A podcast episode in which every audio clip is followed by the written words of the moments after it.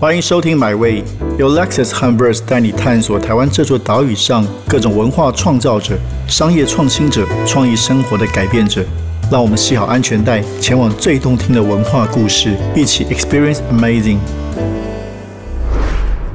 大家好，HTC Vive Originals 一直在台湾的。我们说内容，未来内容是走在探索的前沿啊！不管 VR、AR 或者各种新的形式跟可能性的探索，那其中的关键人物就是他们的总经理刘思明。那今天我们很高兴邀请到思明总经理来到现场，跟大家谈一谈 HTC Vive Original 他们的商业创新以及台湾内容的未来性。先欢迎思明，你好。嗨，大家好，铁志哥好。哎，最近你们。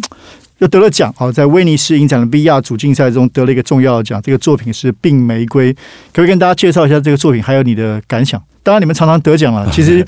其实这个 Vibe 不止在台湾，其他全世界跟很多的文化艺术合作都是非常蓬勃的发展了。先聊从这个作品开始聊起吧。对，好啊，还没得奖，现在是入围啊，入围，入围，入围了这个主竞赛 VR 主竞赛。是，我觉得。这个作品其实很好玩，它是把台湾的一个偶动画，呃，旋转犀牛，旋转犀牛这个团队哦，他们是捏面人世家，对，台湾捏面人世家，所以呢，我有，我记得四年前、五年前在金马上面的一个动画短片，我看到他们做了一个制作了一个蛮短的一个的偶动画。那其实这种这种偶动画呢，它非常吃力辛苦，你必须先把偶做出来，然后隔拍隔拍来做，所以它又叫这个停格动画。所以我在想，后来这个念头一直摆在心里。我觉得像这样的一个事情，然后在一个将近要失传的的的产业吧，称之为产业这样的一个手工艺里面，它所表现出来的呃，在动画里面的艺术的氛围，其实呃，我觉得它非常温暖，而且具有很强大的。人性是对他跟所谓 CG 做的不太一样。那后来这个念头一直摆在心里面，然后一直到了三年前，我们跟法国合作了一个 Gloomy Eyes 的一个动画，那个是 CG 的动画。之后我们就回来，因为对于动画制作 VR 动画制作，我们跟法国这边还有阿根廷这边合作，对于整个制程上面有了比较多的认识，也架构出来的一个基础的制程。找到他们，那我就说，我们来把它变成 VR。嗯。那对两位导演来讲，那个是非常晴天霹雳的，因为呃，VR 是 三六零的，那个是原来只要顾一个面相，他们现在要顾六个面相，天地前后左右。但他也很勇敢了，因为我们我一直鼓励他很勇敢。我觉得呃，然后后来我们就在花了一年的时间，慢慢把这个题材弄出来。那个时候刚好也是疫情。疫情的当下，因为当时做事情非常的困难啊，就是那那个大概是前呃去年前年年底的那个时候，所以我们在从故事构思里面呢，因为大家成天都在疫情的包围里面，所以在故事的构思里面，发现说人跟人中间不能够直接连接，这这心灵的连接实在是很痛苦哦，就是说大家很遥远，然后那种隔阂啊，文化的隔阂，然后然后包括甚至在。全世界民族中间的歧视。这些事情，我们就想要把它变成跟大家讨论，变成一个呃，具有在这里面有人、有动物、有不同生物的世界观里面。当它发生了一个疫情的时候，这件事情，一个人类的小女孩带着一个魔法的玫瑰去找她妈妈，这样的一个历程哦，我们想要用用这样的一个三 哎三六零 VR 偶动画的形式把它突破出来。那呃，中间当然很多困难了，包括在技术上面，包括在各种的假设要把它变成真实的环境。过程当中，但很很开心啊，就是说都做完了，而且呃，这次能够入围威尼斯，我觉得在在意义上面，能够把台湾的这样的一个传统手工艺结合到哎这么冰冷的前沿技术里面去哦，它形成一种很混搭的、很混搭的美感。我觉得，尤其是对于西方人来讲哦，这这个捏面人这件事情，他们是。几乎是不可想象，不知道这是什么事情。所以这样这样整合下的美学，我觉得包括他的故事，我觉得都获得很多的好评了。是，所以这个真的是很特别的结合。一般我们说，尤其像你们做 VR，VR 好像是一个是个虚拟的，是个未来的，是个科技的。但是这里面你们做的是传统的、民间的记忆的，还有温度的，而是用新的方式让大家来认识这些过去我们重视的价值。其实可能很多朋友还不一定理解，就是。HTC Vive Original 可不可以稍微介绍一下这个品牌的精神，以及你们这几年的一些，我相信方向上是不断的在有一些转变调整。好，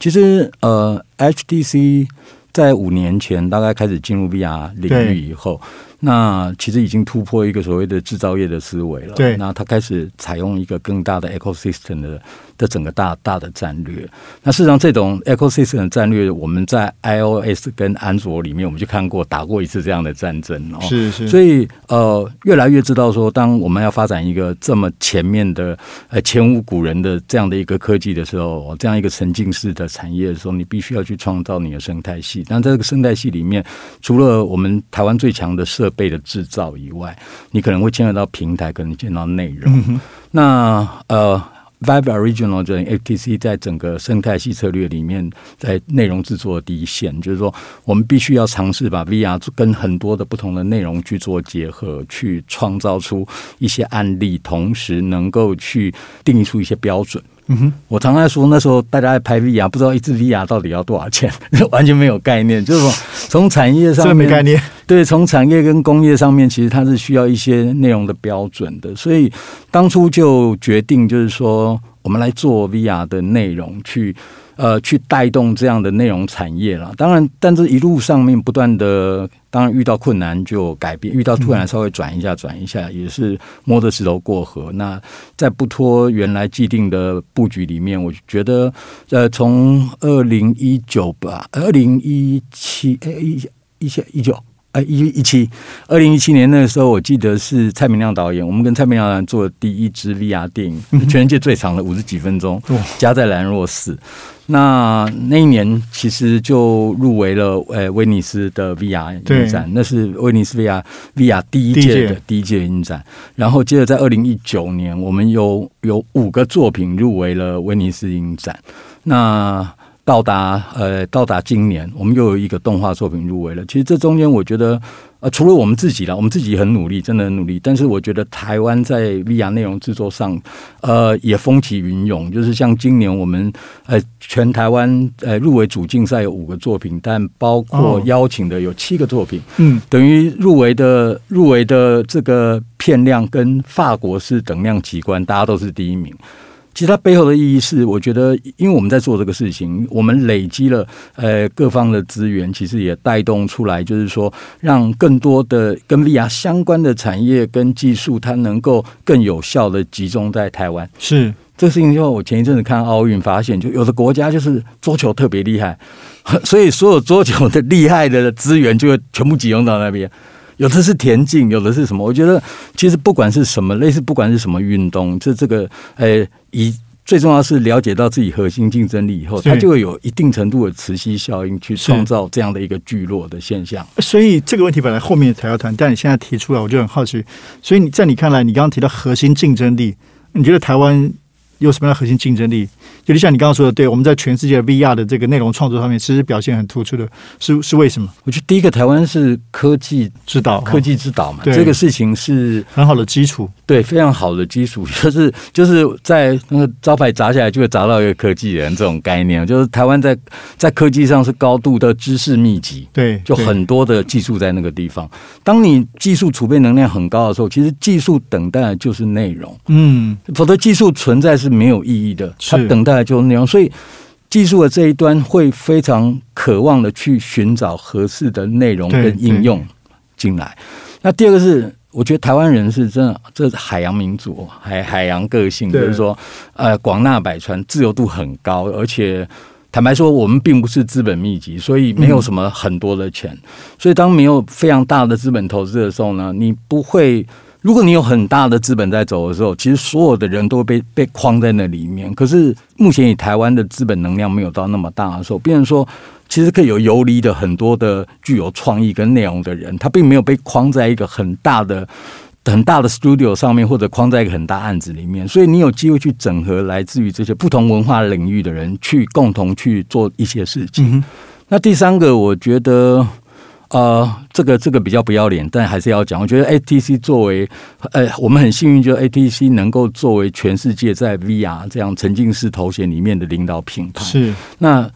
相较于像像 Oculus 那个 Facebook 这样来说，台湾这么小的地方有一个旗舰品牌，美国那么大的地方一个旗舰品牌，所以那个浓缩的密度啦，我说密密度能量的密度一定是比较强大的。然后再加上呃，我们一开始就有很好的表现，嗯，就跟打棒球一样，红叶棒球一开始就打出来，当打出来的时候，其实产业就是这样，当打出来就有亮点，那就会有更多有能力的人。他愿意进来，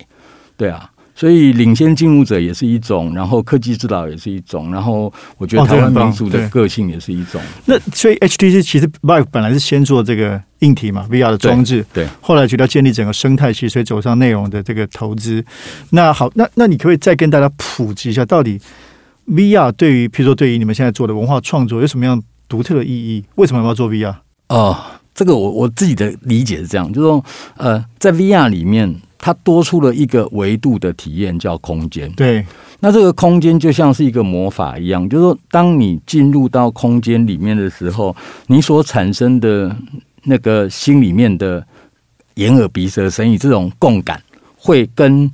你只是观看的投射会完全不太一样。这种共感会让你。非常拟真的，所以称之为沉浸式。你会进入到那个世界里面。那这怎么讲呢？就我们最近因为疫情的关系，我们常常会有远距的会议啊。有时候会利用 VR 上面像 Engage 这些软件去跟远方的同事在在里面做会议。那个会议的结果会让我觉得它跟视讯是不一样的。它会让你。啊，省很多力气，因为通过 VR 在同一个空间里面，我们的沟通、手势的沟通，甚至眼神，因为现在可以做一些表情的捕捉，上面沟通，它会让我觉得不像单凭着呃这个呃康扣这样用声音，它会让我变得轻易很多，所以。多了一个空间的感觉，跟能够跨越距离在同一个空间里面，我觉得它对创作来说，或者对于感受者来说，它都是截然不同的。所以它可以转化，让原来的不管是电影、音乐、演唱会，有一个新的、对新的、新的体验。对对对对对对，可以可以这么讲，因为像铁志兄就是文人呐，就是说不敢不敢。像你们写写了一个文章，我有练舞，对，写你有我知道你有练舞，再跳一下给大家看。就你写一个文章，那个有灵性的人就看得懂，就会觉得哇很感动，你知道？可是呢，有像有一些，你不要说没有灵性，对文字没有感觉的，你就要给他补那个脑补，要把它个就把那想象具体化，对对对对对对。那其实 VR 很多我们叫做呃。叫做可视化，嗯，可以看见，就是说，当一个平面的设计图摆那里，能懂的人其实没几个嘛。对。可是当它变成一个 VR，真正是一个大楼里面，你可以走进去，你就变得很简单。对。所以它可以可视化很多事情。对。那我还有一个蛮好奇的问题，就是说，其实好像 VR。这几年其实也谈了很多年了，大家觉得它是好像未来已经来了，可是好像还是在一个比较相对比较小的圈子里面，不知道是因为比如说制作的成本比较高昂啊，就跟一般的大众好像接触的管道并不容易，是是不是这样的？可以替我们介绍一下。今年全球出货量大概就会到一千万台了哦，就是说，嗯，呃，我觉得 VR 不同于过往的手机或者不同于电视机。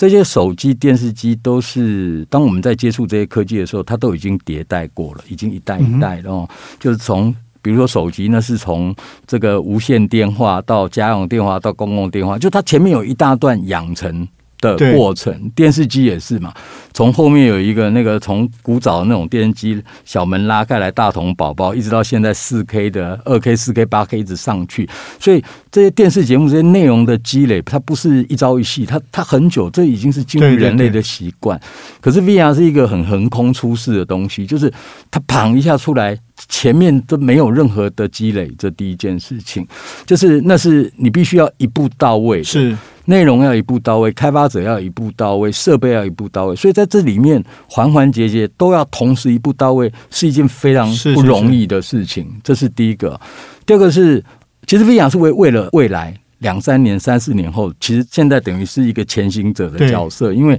呃，它有很多的，比如说它的造价哦，它必须要比较呃，需要比较宽的频宽去搭载这么多的 data 量，这些都是瞄着未来可能两年或三年的世界去做设计的事情。所以现在我觉得现在是一个很关键的一个分水岭了，因为现在五 G 的开通，然后云端运算、摩尔定律，每一年会增加一点八倍，这些东西都是在科技一定会走到的路上去。但是你要说它立马就要普及，我觉得这个牵涉到人类生活习惯要多一个，没错没错，多一个习惯出来了。哎，那可以替我们描绘你说那个未来吗？就是你说那个理想的图像比较普及的会是会是什么样的图像？我们我们如何想象它真的在我们生活中？其实最近很流行，在科技圈也好，在这个呃未来未来未来文化内容上流行一个，就就是那个 Metaverse，就是。呃，多重宇宙，或者有人叫它多重，哎，什么什么是宇宙元之类的？对对对，它有点脸书也说他们会转型到那个方向，对，有点类似，哎，之前大家看一级玩家那个概念，它是每一个大的呃，这样说，每个大的企业，比如说像像 Facebook，它可以去建立一个它自己有世界观的 Metaverse 在里面，就是呃，用户。进入到里面了之后，在云端，他的云端上面去过另外一个他的人生，在这里面，你有用他的逻辑，我 HTC 建立我的宇宙园之后，你进入了之后，在这个宇宙园上，通过 VR 的界面跟载具去创造你想要的生活，在这里面，你有你的，哎，你有你的。诶，经济系统，那你有你的生活方式，你有你的娱乐方法，所以它在里面，它等于是重叠着你的现实生活，在那边活着下去了。对，所以我觉得这个是我对于 VR 未来的。我我我的看法，他应该一定也会走到这件事情上，对他应该会走到这件事情上面去。哎，只是现在他需要配合的事情太多了，它包括云端的运算，包括网络的频宽，包括这些装装备，但是这个路好像是是已经指向那个地方了。所以，如果如果那个那个未来，可能不久后，就两三年。就人人都要买一个那个嘛眼镜，或是这个，你可以买，你可以买两个，所以还可能还是需要这样的装置，需要需要。我觉得还是在我们有限的视线里，想象里面 应该还是要了，还是要要你要你要跟他去做一些呃，尤其要你要做到触觉，你可能都需要这些周边的东西。因为刚才讲到这个 MetaVerse 这个事情，其实你们最近刚好九月初推出了一个新的计划。是是是一个叫 biday 的一个音乐的 VR 的计划，可不可以介绍一下这个最新的作品？好，这个其实它是我们称之为是第三世代的虚拟演唱会，虚拟演唱会。呃，在一个虚拟演唱会里面呢，它跟现在大家习惯的虚拟演唱会最大的不同是，呃，我们采用了容器摄影的方式去捕捉，哎，这些歌手唱歌的样子。所以，呃，然后用户是用 Avatar，哦，是用。角色的方式进入到这个世界里面，你在这个世界里面，你拥有你自己的角色，你可以去参加演唱会，你可以对演唱会所，呃，我的演唱会不是在 stage 上面唱的，它是在发生在不同的城区里面或不同的沙漠、海边、城市。像我们最近做第一个，这个稍微透露一下，第一场我不说谁了，但第一场就发生在一个西门町圆环的废墟。但那个也是动画做出来的，那个对对对，但是但那个动画我们花非常多的力气，因为这部分是跟包括我们这整个最困难的地方是，其他牵涉到传统演唱会制作所有的制成跟逻辑，然后呃，你连线平台，然后你的动画，像我们前面这几个都是跟陈振川那个川哥川哥这边合作，因为他在在演唱会的整体的制成上，他有非常完整的经验。所以它会带来，这会是另外一个 metaverse，就但它是先奠基在演唱会上面的，然后通过演唱会去创造新的一种社群关系。我刚才看了一些宣传的画面，非常非常精彩。所以那对未来说，用户是在家里用电脑，对，你可以用电脑。未未来我们希望是电脑，然后 OTT，你可以在电视上，那就不用特殊的投。都不用，不用，不用，不用，不用，就是对用户来说会有全全不一样的演唱会的体验，甚至是不止的体验，其实是另外一个世界。对，可以这么讲，可以这么讲。对，这个是很特别，所以这个真的是好像刚好今年我知道，包括台湾的文策院，包括刚刚说的脸书，其实都在讨论这是一个即将发生的一个新的趋势，对，而你们做出这个东西，那这个在国外有类似的例子吗？你们这样，你所谓的第三代虚拟演唱会，哎，国外，有我觉得是非常先进啊国。外有一个例子，就是这个例子是它是发生在游，它原来是游戏平台，它跟哦这个概念不一样。它原来就是一个这种大的游戏，非常大的游戏场景里面，它做了一个年每一个年度做了一个一场演唱会。他那一年是叫让 Travis Scott 去做的，嗯但但因为他演唱会歌手成像的方式是以动画方式去做的，不像我们是用真实的全息摄影去制作的，所以在拟真度上面可能两个不太一样。那他又他主要是以游戏用户进来的为主，嗯所以他是在游戏世界里面办了一场演唱会。对，这个就是不同的逻辑，但是他那个也是非常精彩，所以你们这个算是全球也是领先的一个创举。对，也算是也算是很少人敢这么做，应该是有人想过，但不敢这么做，因为那，常那要花很多钱。非常期待。那我们谈另外一个一个部分的问题，就是你自己，哦，我自己就是我们思明兄我自己问题很多，对，因为呃没有你很特别，其实你的背景就是来自包括影视制作，包括音乐的创作跟制作嘛，是怎么会走到这一行啊？这非常与时俱进啊，这个已经走到未来去了。这有内在的因素跟外在的因素嘛？可以分享的故事跟我们说一下。内在的因素就是，我一直觉得，我一直觉得这个是我探索呃探索自己跟探索世界的方法。嗯但是这个这个不是一开始就是这样想，这是我越到后面累积起来说啊，原来我个性里面，原来我的那个心里面很有有这么一件事情是是用这样去探索世界，嗯跟这样去探索我自己到底是谁的。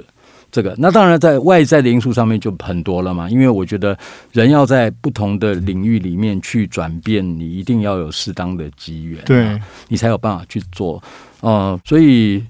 这个就吴少爷见故多能鄙视。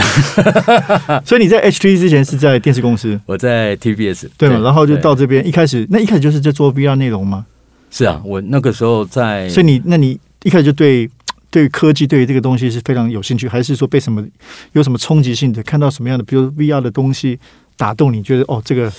我。TVBS 之前我在北京，那时候我嗯负责土豆网的整个的内容，所以那个时候是我比较接触到了数据，跟接触到了、嗯，呃一些通过 Internet。通过互联网去理解到一些事情，然后到 TBS 之后，到电视产业之后，然后呃，对于影视的制作上面，我呃也也希望找到一些突破的方式。然后我我最记得是那个五年前，然后我们我们老板就是邀请我们去看那个那个是第一代第一代的 VR 的嗯 demo、我一看到那个事情的时候，我觉得那那一刻我就说。我一定无论如何，我一定要做这件事情是那个。是那个有一个沉船那个吗？对对对对对，哎我有那时候我有去那时候我有一只金鱼过来，对对对，我有去 HTC 总部看对对，。我觉得我我那时候我心里想，我一定要做这个事情。那我就开始回去一直在想，就写了一个 BP，你知道，我就抱着那个 BP 去找 Share 说。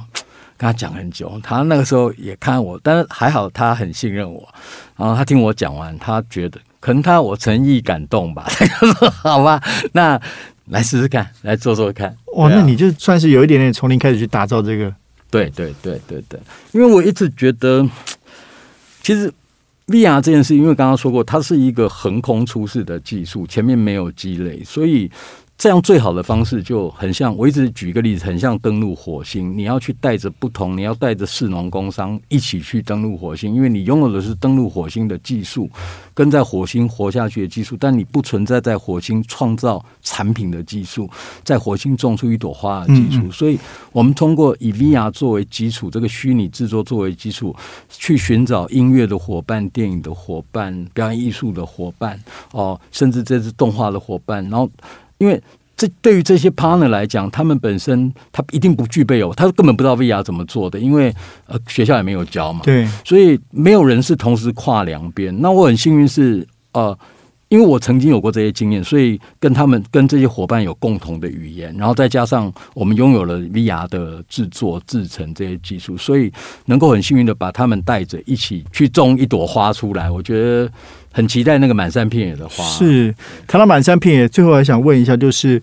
呃，其实因为 HTC 刚刚我们讲比较多是跟文化艺术有关的创作其实你们还还有兴趣或者在做其他东西吗？包括有这个打造 VR 的商用剧场，也针对虚拟办公、线上展会都有一些思考跟应用在进行中。对，就因为包括除了我们自己的部门之外，嗯。我们其他包括像有五 G 的部门啊，嗯。然后针对像诶、VR 的商用 To B 的各种的，其实 VR 在各领域中，你都可以想象出它的使用场使用情境，像在教育上面，在建筑上面，甚至我听过那个